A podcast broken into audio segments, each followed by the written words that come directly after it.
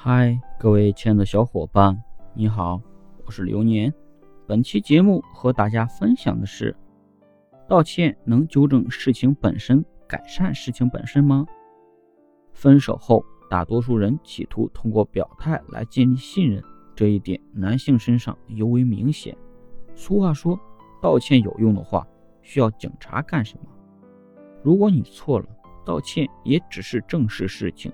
道歉能纠正事情本身，改善事情本身吗？很多人的道歉不过是挽回做出来的权宜之计，而且你说改，恐怕也不是第一次说了。还有一种观点认为，改变是不可能的。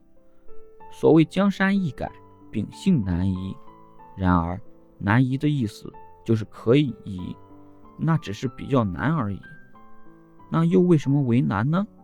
因为我们人的本性就是懒惰、好吃懒做的。如果可以过一种饭来张口、衣来伸手的生活，我相信没有人会拒绝的。无论是做事还是思考问题，都是需要耗费很大的心理能量和身体能量的。性格的确是难以改变的，但是我们要搞清楚，哪些问题是属于性格的范畴，哪些是属于社交技能。比如你一味的付出，这社交技能范畴不属于性格。对方明明冒犯了你，但是你却能忍着不说话，结果对方越来越放肆，这也不属于性格问题，而属于社交沟通。另外，内向的人是指喜欢一个人待着，参加社交活动无法让他愉悦。